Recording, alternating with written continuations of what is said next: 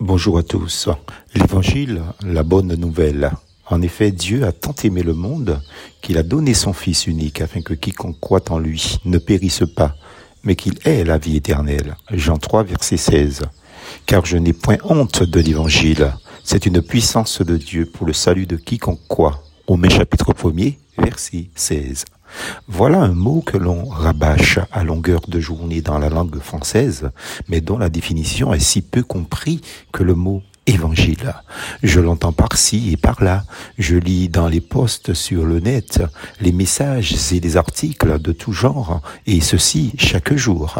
Pourtant, nombreux sont ceux, même parmi les chrétiens, qui ne connaissent pas le sens réel, mais surtout la portée. En fait, le titre de cette méditation est un pléonasme. Autrement dit, c'est une répétition dans un même énoncé de mots ayant le même sens, soit par maladresse. Par exemple, des personnes disent descendre en bas. Il est évident que si l'on descend, quel que soit le niveau, c'est toujours en bas. Monter en haut, pareil. Si on monte, quelle que soit la hauteur, c'est toujours en haut. Mais cela peut être dit volontairement dans une intention stylistique, grammaticale, comme mon titre plus haut, l'évangile, la bonne nouvelle.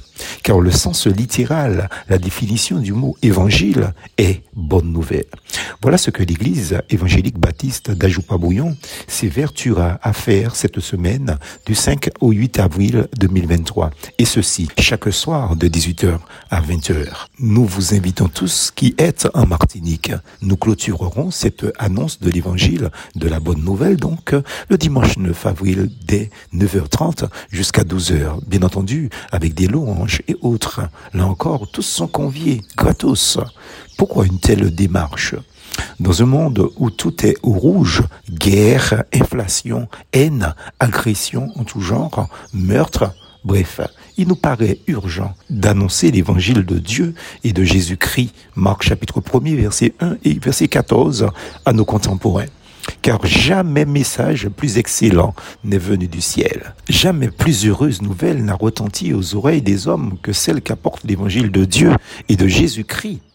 Quand il est né, un ange envoyé par Dieu a annoncé aux bergers dans les champs à Bethléem, ne craignez point, car je vous annonce une bonne nouvelle qui sera pour tout le peuple le sujet d'une grande joie. C'est qu'aujourd'hui, dans la ville de David, il vous est né un sauveur qui est le Christ le Seigneur. Luc 2, verset 10.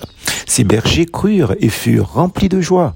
Telle est encore aujourd'hui la bonne nouvelle de la Bible qui est l'évangile. Nous sommes par nature mortels à cause de nos fautes et de nos péchés. Et l'évangile apporte la vie. Nous sommes ennemis de Dieu et l'évangile apporte la réconciliation. Le monde vit dans les ténèbres et l'évangile apporte la lumière.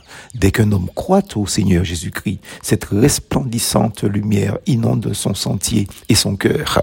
Il marche alors comme sous l'éclat d'un soleil radieux je suis la lumière du monde, a dit Jésus. Celui qui me suit ne marchera pas dans les ténèbres, mais il aura la lumière de la vie. Jean chapitre 8, verset 12. Plus force en Jésus.